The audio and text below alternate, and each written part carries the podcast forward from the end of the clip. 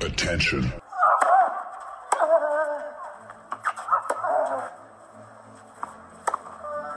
Bitte nehmen Sie schnell Platz, die Spieler sind bereit. Just quiet quickly, please. Für Hallo, da ist der Dominik Diem. Quiet Please, den Tennisnet Podcast.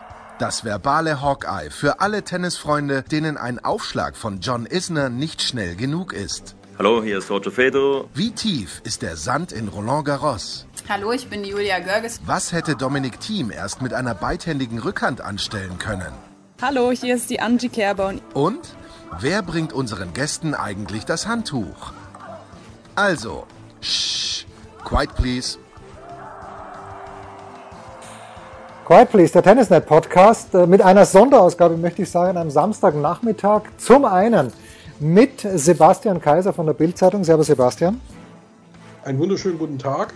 Und mit Moritz Lang von Sky, Sky Sport News. Grüß dich, Moritz. Servus.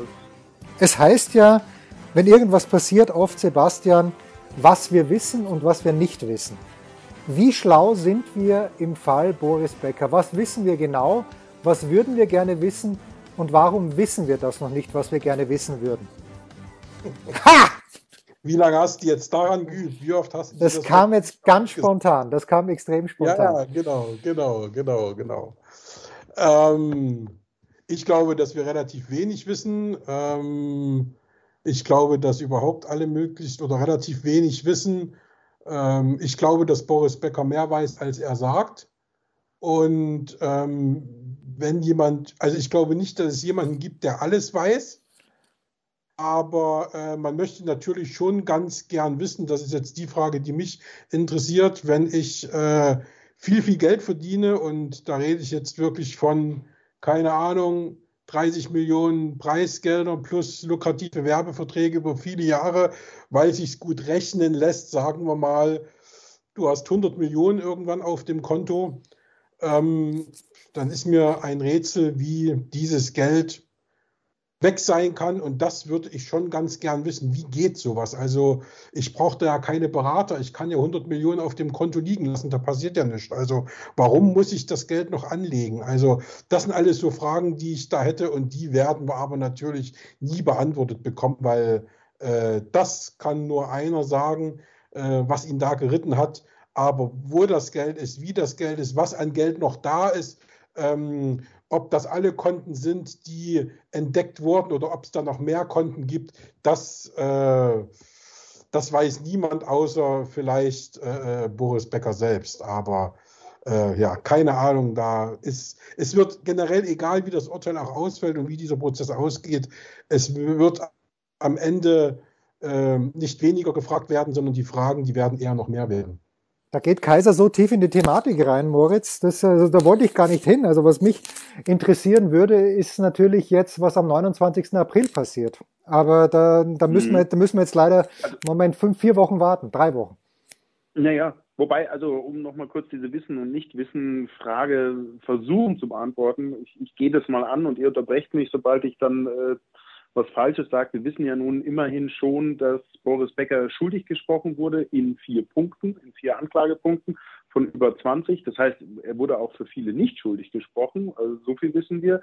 Aber, und jetzt sind wir bei der Unwissenheit wieder, das Problem ist, keiner äh, weiß genau, was das für Boris Becker jetzt bedeutet. Was kann das für Folgen haben? Also bedeutet das, es kommt nochmal eine, eine Schuld auf ihn zu, also finanziell äh, muss er Strafe zahlen, äh, könnte er ja vermutlich nicht, denn er ist, wir reden ja von einer Insolvenz. A oder B droht tatsächlich, das liest mir dann immer, eine Haftstrafe. Aber äh, wenn da steht, Aber überall, das wo wir ja, das, das auch am 29. alles. Das wissen wir dann am 29. Genau, ja. alle ganz relaxed. Genau, aber mir geht es ja mehr um die Sachen, die wir nie erfahren werden oder die jetzt äh, auch nie Gegenstand sein werden. Aber das sind ja Sachen, Moritz, die erfahren wir doch. Genau, aber da müssen wir uns eben noch gedulden. Und da beiße ich trotzdem drauf rum oder frage mich auch jetzt schon, könnte es tatsächlich zu dieser Haftstrafe kommen oder ist da sowas auch auf Bewährung etc. Ähm, das, das, treibt mich trotzdem um und bin ich deswegen so gespannt auf diesen Termin, äh, auf die Verkündung dann. Aber die andere, die andere Dimension, das ist tatsächlich so groß, äh, das hast du schon gesagt, Sebastian, dass, dass, da, da steigen wir nicht dahinter, was da wirklich passiert ist, wo diese Gelder hingeflossen sind, wie das passieren konnte etc. Das wird für immer, glaube ich, im Dunkeln bleiben. Sebastian, wie geht man da journalistisch vor? Also ein äh, TV-Sender hat einen Live-Ticker gebracht zu dieser, zu dieser Verhandlung. Äh, ist da nicht, nicht viel rumgekommen, äh, eben nur die, die Informationen, die nach außen gedrungen sind. Aber wie macht ihr das? Bei Springer, bei Bild habt ihr einen Korrespondenten in London, der sich mit Anwälten auseinandersetzt, weil es muss ja immerhin zwei, drei Leute, müsste es ja geben irgendwo, die auch abschätzen können, wie dieses Urteil dann aussehen wird. Also wir haben einen Kollegen in London, der da äh, aktiv ist. Und letztendlich ist es dann so, du arbeitest natürlich auch viel von zu Hause aus und lässt dir, was wir ja auch gemacht haben, das dann von Rechtsexperten halt erzählen, wie das zu werden ist. Also alles, was gesprochen wird, das ist sowieso Juristensprache, die man nicht mal verstehen würde, wenn der Prozess auf Deutsch geführt werden würde. Jetzt kommt noch dazu, er wird natürlich logischerweise in London in Englisch geführt. Das heißt, selbst die, die gut Englisch sprechen, wissen aber nicht, was da gesprochen wird, weil das eben alles äh, Juristenenglisch ist. Und da brauchst du schon Leute, die da fundiert sind, die sich da auskennen und die dann, was dann der Jurist, der das weiß, übersetzt äh, die das dann auch einschätzen und bewerten können. Und das ist gemacht worden und das haben auch, glaube ich, Fernsehsender auch. Äh, ich weiß gar nicht, wo ich das gestern gesehen habe. Da habe ich, glaube ich, sogar bei, bei, bei Sky äh, jemanden gesehen, der das dann eingeschätzt hat und erzählt hat, wie er das interpretiert. Aber da sind wir wieder bei dem äh, lustigen Thema, dass keiner so richtig tief in der Materie vordringen kann, weil keiner so genau weiß, was ist. Ähm, wenn du zehn Juristen fragst, bekommst du acht oder neun verschiedene Interpretationen. Also insofern, letztendlich brauchst du wahrscheinlich auch keinen zu fragen. Ist das Erstaunliche, Moritz, nicht auch ein bisschen äh, an dieser ganzen Geschichte um Boris Becker, dass er doch zu Beginn seiner Karriere mit Jon Tiriak einen, einen Manager gehabt hat, von dem man eigentlich angenommen hat, dass, dass er weiß, was er tut mit den ganzen Finanzen? Naja, und vor allem diese Ausmaße, die ja vorhin schon beschrieben wurden. Also wir reden jetzt nicht von Kleckeles-Beträgen, die irgendwo mal hier und da unter den Tisch gefallen sind und verloren gegangen sind. Das sind ja wirklich Unsummen, über die wir sprechen. Ja, er hat Verluste gemacht, mit seiner Villa äh, da in, na, wo? Äh, in Mallorca, auf Mallorca. glaube ich. Auf Mallorca war es, glaube ich. Auf Mallorca. Ja. Ähm, richtig. Äh, sorry, genau. Und auf jeden Fall, ja, da hat er Verluste gemacht. Aber da fragt man sich doch immer noch, ja, wie können die denn so groß gewesen sein? Und das heißt, das hat er halt nicht nur mit einem so einem Spielchen gemacht, sondern mit unzähligen. Und ähm, das tut mir auch wahnsinnig leid. Also der wird so lange, so ewig, so falsch beraten gewesen sein, dass er sein Geld auf die völlig falschen Pferde gesetzt hat und vielleicht auch die zu schnell auf die falschen Pferde und dann ist es dahin gegangen. Und das nicht mitzubekommen, ist natürlich auch schon mal eine, eine interessante Sache. Ja, ja das spannend eigentlich. Ne? Warum muss man auf auf im übertragenen Sinne äh, des Wortes natürlich, warum muss man auf Pferde setzen? Ja, also mein, ich war jetzt noch nicht in der Verlegenheit, äh, mehrere zig äh, Millionen auf dem Konto zu haben und werde wahrscheinlich auch nicht in die Verlegenheit kommen, da ich kein Lotto spiele.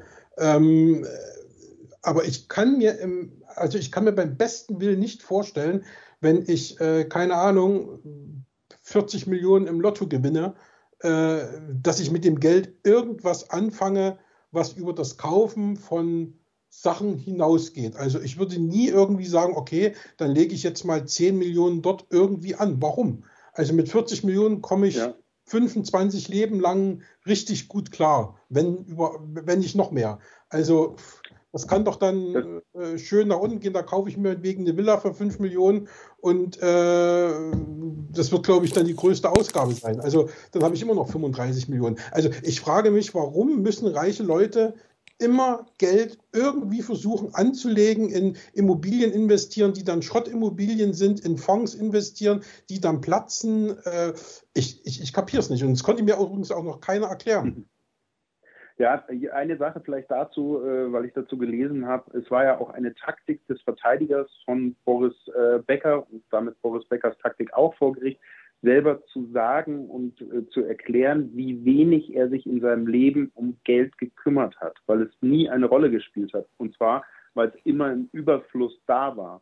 Und ähm, also ich kann das Ganze schon so, so minimalst nachvollziehen. Nicht, weil ich selber erlebt habe, werde ich genau auch nicht in diese Verlegenheit kommen. Ähm, aber äh, man, man, man kann sich so ein bisschen erklären, der Bezug, die Relation zum Geld, so wurde es vor Gericht geschildert, hat immer schon gefehlt. Und deswegen wurde zu schnell zu viel hier und dort investiert und dann war es auch zu viel und zu schnell einfach weg, das Geld. Und darauf ähm, wurde bei der Verteidigung gebaut, eben zu, zu, zeigen, ja, es fehlt komplett irgendwo einen Bezug. Und was ich übrigens so interessant ähm, finde, das hört man ja bei anderen Sportlern relativ häufig. Würde mal sagen, Fußballer, wie oft liest man Ex-Fußballer pleite und ja, der genau. eine oder andere ist ja auch schon mal in den Dschungel gegangen. Bei Tennisspielern genau. ist das deutlich seltener, denn, denn sie beschäftigen sich eigentlich sehr viel auch oder schon eher mit Geld, sind häufig smart, würde ich jetzt mal unterstellen.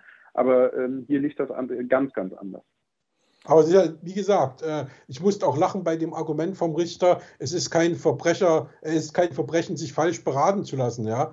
Ähm, da musste ich schon sehr, sehr lachen. Also ähm, natürlich ist das kein Verbrechen, aber äh, es gibt ja diesen alten Spruch, äh, Dummheit schützt vor Strafe nicht oder abgewandelt Unwissenheit schützt vor Strafe nicht. Ähm, und äh, das, was Moritz gerade gesagt hat, dass er eben wirklich keinen Bezug zum Geld hatte, weil es eben immer da war. Aber wenn ich das weiß, dass es immer da ist, dann weiß ich ja, wenn ich jetzt mit jemandem essen gehen will, dann hole ich mir halt 50 Pfund, wenn ich in London hole, von der Bank und äh, gehe dann essen oder lasse es mit Karte bezahlen, weil ich ja genug habe. Aber ich weiß ja, dass ich genug habe. Ich brauche nicht mal Beziehung zum Geld zu haben. Die Frage ist, was wird oder, oder wie werde ich äh, manipuliert oder ähm, was treibt mich von selbst dazu, dass ich mein Geld millionenschwer, muss das ja auch gewesen sein, äh, in irgendwas investiere oder in, äh, also das verstehe ich nicht. Also das ist mir ein absolutes Rätsel, wie sowas äh, passieren kann, wenn ich so viel Kohle habe, dass ich dann das Geld noch irgendwie künstlich vermehren will, obwohl ich weiß, dass ich es überhaupt nicht brauche. Gut, aber Sebastian, das, äh, da ist Boris Becker natürlich nicht der Einzige. Da geht es sehr, sehr vielen Leuten so, die, also vielleicht nicht aber diese. Das macht's ja nicht besser. Nein, das macht es nicht besser. Lasset uns, äh, wir warten auf den 29. April. In vier von 24 Anklagepunkten ist Boris Becker schuldig gesprochen worden. Wir werden dann das, äh, das Resultat der, der Beratungen oder vielmehr das Urteil der Richterin am 29. April erfahren. Aber das Erfreuliche auf der anderen Seite, Moritz, es wird Tennis gespielt. Das erste ATP Masters 1000 Turnier auf Sand in diesem Jahr steht an, nämlich traditionell in Monte Carlo. Sky wird übertragen ab Montag 11 Uhr.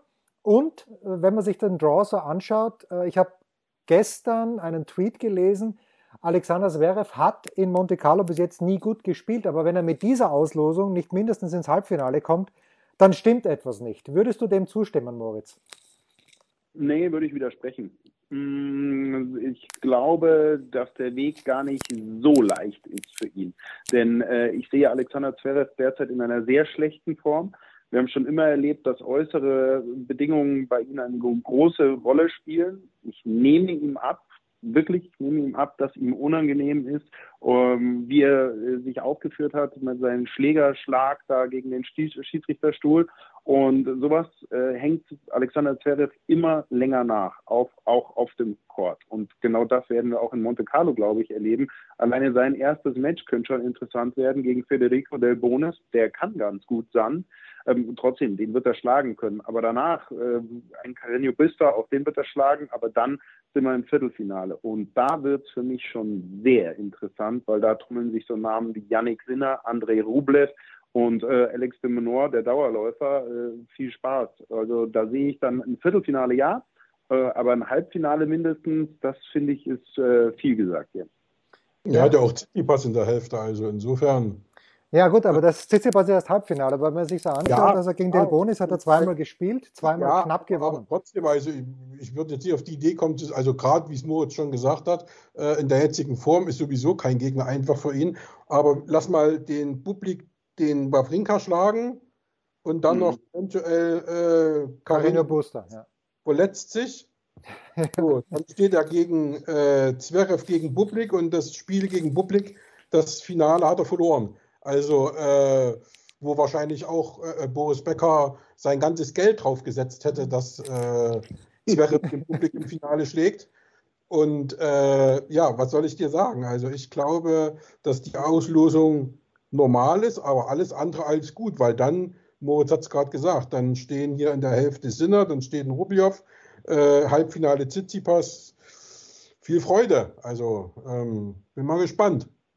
Na gut, aber da muss man natürlich dazu sagen, er hat, glaube ich, fünfmal gegen Rublev gespielt, hat noch keinen einzigen Satz abgegeben. Lass ihn doch erstmal gegen Rublev kommen. Lass ihn doch erstmal so Ja, aber Bublik äh, glaube ich nicht, dass er in die dritte Runde kommt. Äh, ich würde es gern sehen, weil ich Bublik gegen Zverev einfach aufgrund dessen, dass die beiden so verschieden sind, diese Partie schaue ich mir gerne an. Spielen übrigens beide auch in München. Also Moritz und ich werden in München auch am Start sein. Das wäre ja möglich das Publikum auf Zverev in München trifft. Aber ich bin jetzt nicht ganz so pessimistisch, weil ich, ich, dass ich derjenige sein muss hier in der Runde, der euch beiden sagt, dass ich, ich, ich finde Zverev äh, nicht so schlecht in Form. Ja, wir sind ja nur realistisch. Ja, gegen Rüd war er nee. ein bisschen krank, glaube ich, und, und äh, so ist das zu erklären, Moritz. Die Form, die Form ist es nicht. Also äh, körperlich steht er so gut da wie schon lange nicht mehr. Wir haben ihn ja in der Vorbereitung in diesem Jahr getroffen. Der Kollege Flo Bauer hat ihn begleitet und wie er da an, das Ganze angegangen ist zu diesem Jahr 2022 hin, äh, das wirkte äußerst professionell und wie, glaube ich, alle wissen, das war nicht immer der Fall bei Alexander Zverev. Nein, ich glaube schon, der hat das ganz große Ziel und er kämpft dafür wie lange nicht. Aber nochmal, äh, bei ihm muss von außen was reinkommen und äh, dann steht er so scheps auf dem Court und auf einmal kommen wir wieder zum Thema Doppelfehler. Ähm, all das äh, droht dann wieder zu kommen und ich glaube, deswegen ist er nicht bei 100 Prozent. Also Körper ja, Geist nein. Und ein Tennisspieler, der nicht bei 100 Prozent äh, steht bei einem Masters-Turnier, wird sich schwer tun. Äh, gegen sehr viele, wenn nicht gegen jeden Gegner. Und erst recht gegen die, die wir schon genannt haben, die dann eben da kommen könnten.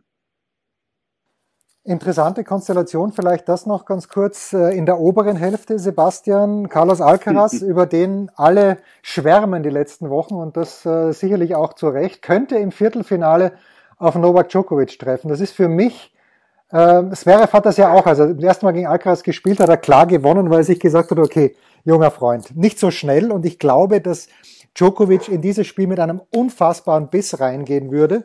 Aber die Frage ist, er hat jetzt länger nicht gespielt, seit Dubai nicht sollte es zu diesem Viertelfinale kommen, was sagt deine Glaskugel, Sebastian?